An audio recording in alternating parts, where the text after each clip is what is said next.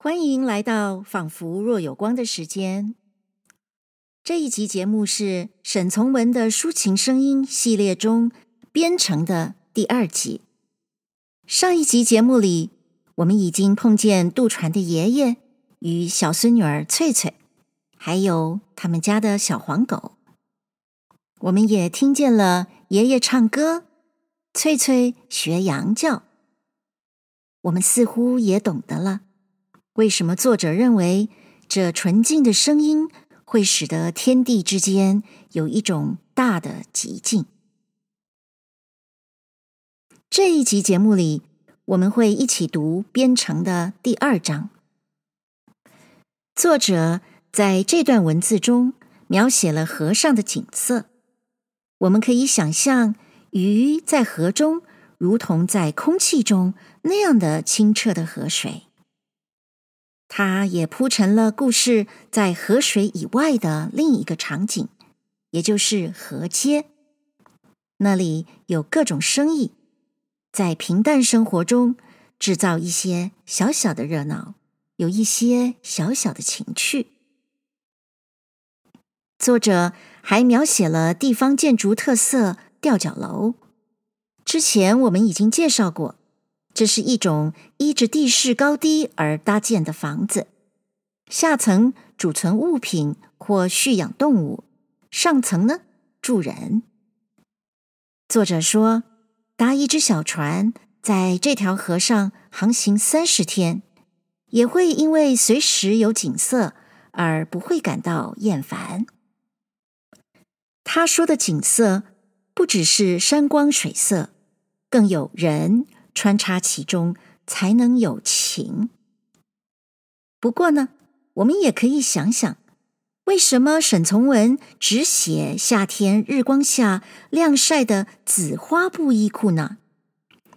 紫花布衣裤，那一定是年轻女性的装束啦。如果晒着的是老爷爷、老婆婆的黑的、深蓝的。又大又宽又松的衣裤呢？哎，那是不是就没有那种情致与风韵了呢？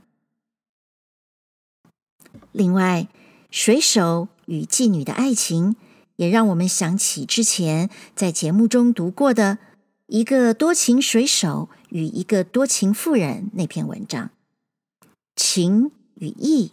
深深落在两种命运最漂泊的人身上。当然，最重要的是，在第二章中，与翠翠的命运交织的两名少年出现了。这对兄弟，弟弟被人叫做岳云。大家都知道岳云是谁吗？岳云就是岳飞的儿子，他是一个宋朝的大将军。一般人民。都是通过戏台上的演出来认识岳云的形象的，而戏台上的岳云永远是那么年轻、英俊、神勇。所以啦，我们有一个豪放不羁、天生领导人气质的哥哥，一个聪明美丽、偶像级男神的弟弟。唉。别说翠翠觉得好为难，连我们也好为难呢。顺便说一下，故事里提到的美福灯名字倒取得挺美的，不知道的话还以为是什么美轮美奂、制造浪漫气氛的灯。其实呢，美福灯就是煤油灯啦。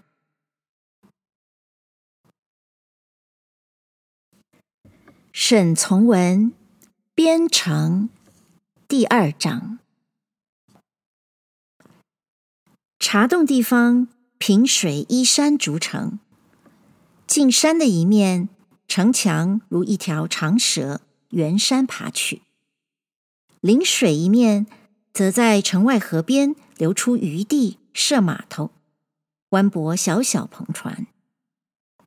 船下行时，运桐油、青盐、染色的被子；上行时，则运棉花、棉纱、以及布匹、杂货同海味。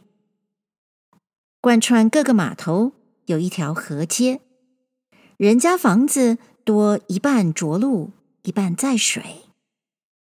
因为余地有限，那些房子莫不设有吊脚楼。河中涨了春水，到水逐渐进街后，河街上人家便各用长长的梯子，一端搭在屋檐口，一端搭在城墙上，人人皆骂着嚷着，带了包袱、铺盖、米缸，从梯子上进城里去。水退时，方又从城门口出城。某一年，水若来得特别猛一些，沿河吊脚楼必有一处、两处为大水冲去。大家皆在城上头呆望，受损失的也同样呆望着。对于所受的损失，仿佛无话可说，与在自然安排下。眼见其他无可挽救的不幸来时相似。涨水时，在城上还渴望着骤然展开的河面，流水浩浩汤汤，随同山水从上流浮沉而来的有房子、牛、羊、大树。于是，在水势较缓处，税关趸船前面。便常常有人架了小舢板，一见河心浮沉而来的是一批畜生，一段小木或一只空船，船上有一个妇人或一个小孩哭喊的声音，便急急的把船桨去，在下游一些迎着了那个目的物，把它用长绳系定，再向岸边桨去。这些诚实勇敢的人，也爱利，也仗义，同一般当地人相似，不拘救人救物，却同样在一种愉快冒险行为中做得十分敏捷勇敢，使人见及不能不为之喝彩。那条河水便是历史上知名的酉水，新名字。叫做白河，白河下游到沉洲与原水汇流后，便略显浑浊，有出山泉水的意思。若溯流而上，则三丈五丈的深潭皆清澈见底。深潭为白日所映照，河底小小白石子、有花纹的玛瑙石子，全看得明明白白。水中游鱼来去，全如浮在空气里。两岸多高山，山中多可以造纸的细竹，常年做深翠颜色，逼人眼目。近水人家多在桃杏花里，春天时只需注意：凡有桃花处，必有人家；凡有人家处，必可沽酒。夏天则晾晒在日光下耀目的紫花布衣裤，可以作为人家所在的旗帜。秋冬来时，房屋在悬崖上的、冰水的，无不朗然入目。黄泥的墙、乌黑的瓦，位置则永远那么妥帖。且与四围环境极其调和，使人迎面得到的印象实在非常愉快。一个对于诗歌、图画稍有兴味的旅客，在这小河中蜷伏于一只小船上，做三十天的旅行，必不至于感到厌烦。正因为处处有奇迹，自然的大胆处与精巧处。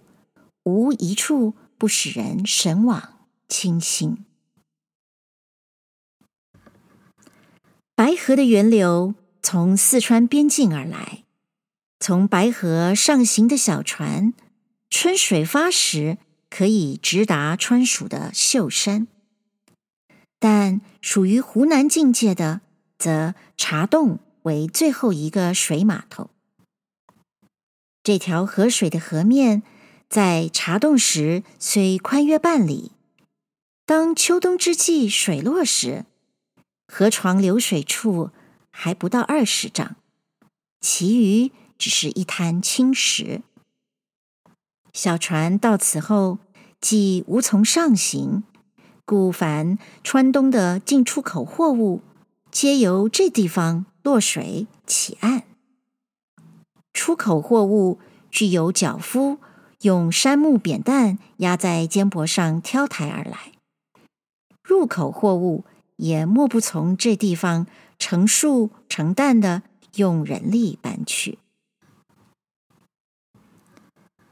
这地方城中只驻扎一营由昔年绿营屯丁改编而成的戍兵，即五百家左右的住户。这些住户中，除了一部分拥有了些山田同油坊，或放账囤油、囤米、囤棉纱的小资本家外，其余多数皆为当年屯戍来此有军籍的人家。地方还有个离京局，办事机关在城外河街下面小庙里，经常挂着一面长长的幡信。局长则住在城中。一营兵士驻扎老参将衙门，除了号兵每天上城吹号玩，使人知道这里还驻有军队以外，其余兵士，且仿佛并不存在。冬天的白日里，到城里去，便只见各处人家门前皆晾晒有衣服同青菜，红薯多带藤悬挂在屋檐下，用棕衣做成的口袋，装满了栗子、榛子和其他硬壳果，也多悬挂在屋檐下。屋角余各处。有大小鸡叫着玩着，间或有什么男子占据在自己屋前门线上锯木，或用斧头劈树，把劈好的柴堆到敞坪里去，一座一座如宝塔。又或可以见到几个中年妇人，穿了将洗的极硬的蓝布衣裳，胸前挂有白布扣花围裙。弓着腰，在日光下，一面说话一面做事，一切总永远那么静寂。所有人民每个日子，皆在这种单纯寂寞里过去。一分安静，增加了人对于人世的思索力，增加了梦。在这小城中生存的。个人也一定皆各在分定一份日子里，怀了对于人世爱憎必然的期待。但这些人想些什么？谁知道？住在城中较高处，门前一站，便可以眺望对河以及河中的景致。船来时，远远的。就从对河滩上看着无数纤夫，那些纤夫也有从下游地方带了细点心、羊糖之类，拢岸时却拿进城中来换钱的。船来时，小孩子的想象当在那些拉船人一方面；大人呢，孵一巢小鸡，养两只猪。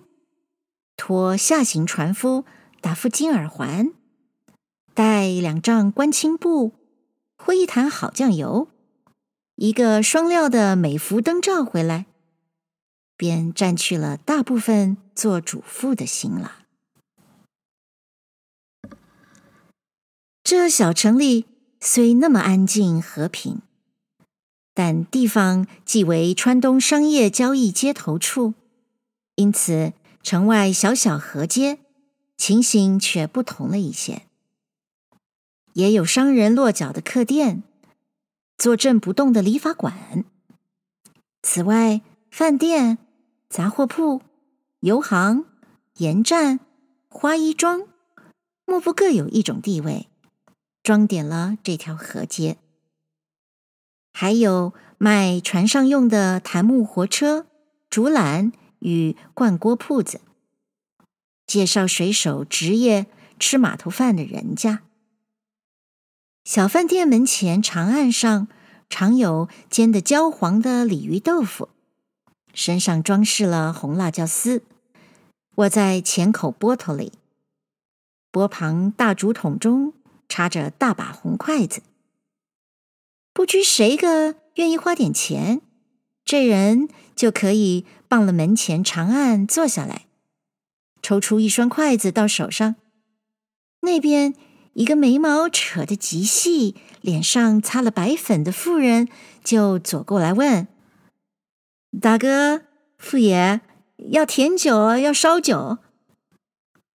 男子火焰高一点的、邪趣的，对内掌柜有点意思的，必装成生气似的说：“吃甜酒，又不是小孩，还问人吃甜酒？”那么。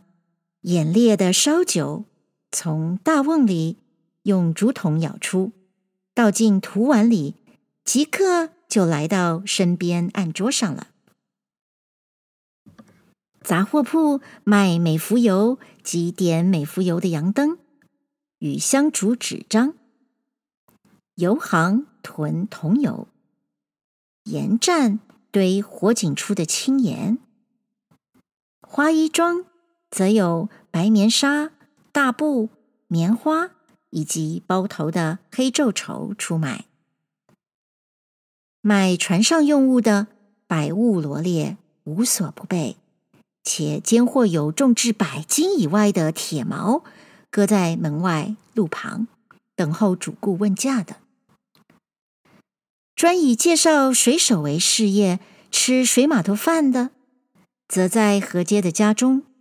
终日大门敞开着，常有穿青羽缎马褂的船主与毛手毛脚的水手进出。地方像茶馆，却不卖茶；不是烟馆，又可以抽烟。来到这里的，虽说所谈的是船上生意经，然而船只的上下。划船拉纤人大都有一定规矩，不必做数目上的讨论。他们来到这里，大多数倒是在联欢，以龙头管事做中心，谈论点本地时事、两省商务上情形以及下游的新事。邀会的集款时，大多数皆在此地。爬骰子。看点数多少，轮作会首时，也常常在此举行。常常成为他们生意经的有两件事：买卖船只，买卖媳妇。大都是随了商务发达而产生的某种计时者，因为商人的需要，水手的需要，这小小边城的河街。也居然有那么一群人聚集在一些有吊脚楼的人家。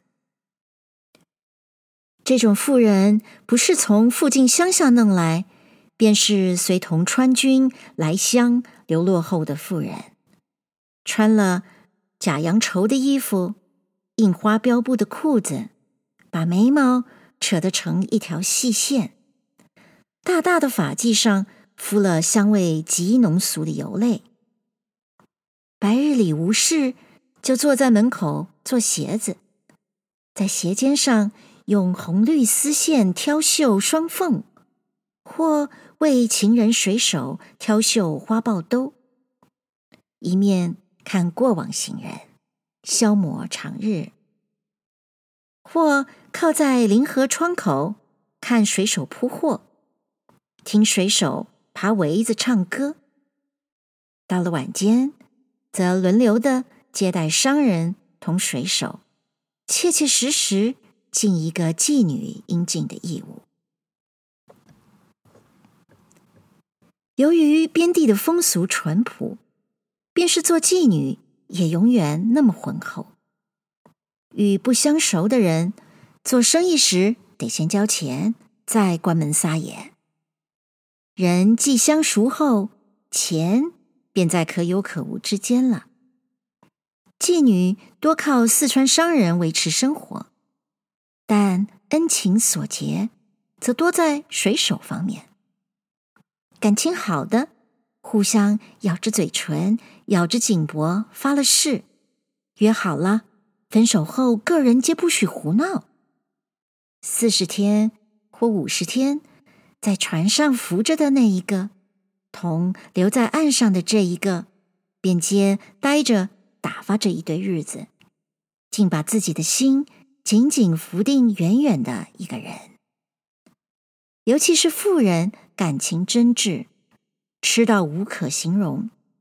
男子过了约定时间不回来，做梦时就总常常梦船拢了岸，一个人摇摇荡荡的从船跳板到了岸上，直向身边跑来，或。日中有了疑心，则梦里必见男子在桅上向另一方面唱歌，却不理会自己。性格弱一点的，接着就在梦里投河吞鸦片烟；性格强一点的，便手执菜刀直向那水手奔去。他们生活虽那么同一般社会疏远。但是眼泪与欢乐，在一种爱憎得失间揉进了这些人生活里时，也便同另外一片土地、另外一些年轻生命相似，全个身心为那点爱憎所浸透，见寒作热，忘了一切。若有多少不同处，不过是这些人更真切一些。也更近于糊涂一点罢了。短期的包定，长期的嫁娶，一时间的关门，这些关于一个女人身体上的交易，由于民情的淳朴，身当其事的不觉得如何下流可耻，旁观者也就从不用读书人的观念加以指摘与轻视。这些人既重义轻利，又能守信自约，即便是娼妓，也常常较之讲道德、知羞耻的城市中人还更可信任。掌水码头的名叫顺顺，一个前清时便在营伍中混过日子来的人物，革命时。在著名的陆军四十九标做个师长，同样做师长的有因革命成了伟人名人的，有杀头碎尸的，他却带少年喜事得来的脚风痛，回到了家乡，把所积蓄的一点钱买了一条六桨白木船，租给一个穷船主，带人装货。在茶洞与沉舟之间来往，气运好，半年之内船不坏事。于是他从所赚的钱上，又讨了一个略有产业的白脸黑发小寡妇。数年后，在这条河上，他就有了大小四只船，一个铺子，两个儿子了。但这个大方洒脱的人，事业虽十分顺手，却因欢喜交朋结友、慷慨而又能济人之急，便不能同贩油商人一样大大发作起来。自己既在梁子里混过日子，明白出门人的甘苦，理解失意人的心情，故凡因船只失事破产的船家，过路的退伍兵士。游学文墨人，凡到了这个地方闻名求助的，莫不尽力帮助。一面从水上赚来钱，一面就这样洒脱散去。这人虽然脚上有点小毛病，还能求水，走路难得其平，为人却那么公正无私。水面上各事原本极其简单，一切皆为一个习惯所支配。谁个船碰了头，谁个船妨害了别一个人、别一只船的利益，皆照例有习惯方法来解决。唯运用这种习惯规矩排调一切的，必须一个高年硕德的中心人物。某年秋天，那原来执事人死去了，顺顺做了这样一个代替者。那时他还只五十岁，为人既明事明理，正直和平，又不爱财，故无人对他年龄怀疑。到如今，他的儿子大的已十八岁，小的已十六岁，两个年轻人皆结实如小公牛，能驾船，能求水，能走长路。凡从小乡城里出身的年轻人所能够做的事，他们无一不做，做去无一不精。年纪较长的，如同他们爸爸一样，豪放豁达，不拘长套小节；年幼的，则气质近于那个白脸黑发的母亲，不爱说话，眼眉却秀拔出群。一望即知其为人聪明而又富于感情。两兄弟既年已长大，必须在各种生活上来训练他们。做父亲的就轮流派遣两个小孩子各处旅行，向下行船时，多随了自己的船只充伙计，甘苦与人相共。当桨时选最重的一把，背篋时拉头篋二篋，吃的是干鱼、辣子、臭酸菜，睡的是硬邦邦的舱板。向上行，从汉路走去，则跟了川东客货，过秀山、龙潭、酉阳做生意，不论寒暑雨雪。比穿了草鞋，按站赶路，且配了短刀，遇不得已必须动手，便霍的把刀抽出，站到空阔处去等候对面的一个，接着就同这个人用肉搏来解决。帮里的风气，即为对付仇敌必须用刀，连结朋友也必须用刀，故需要刀时。他们也就从不让他失去那点机会。学贸易，学应酬，学习到一个新地方去生活，且学习用刀保护身体同名誉。教育的目的，似乎在使两个孩子学得做人的勇气与义气。一分教育的结果。弄得两个人皆结实如老虎，却又和气亲人，不骄惰，不浮华，不以势凌人。故父子三人在茶洞边境上为人所提及时，人人对这个名姓无不加以一种尊敬。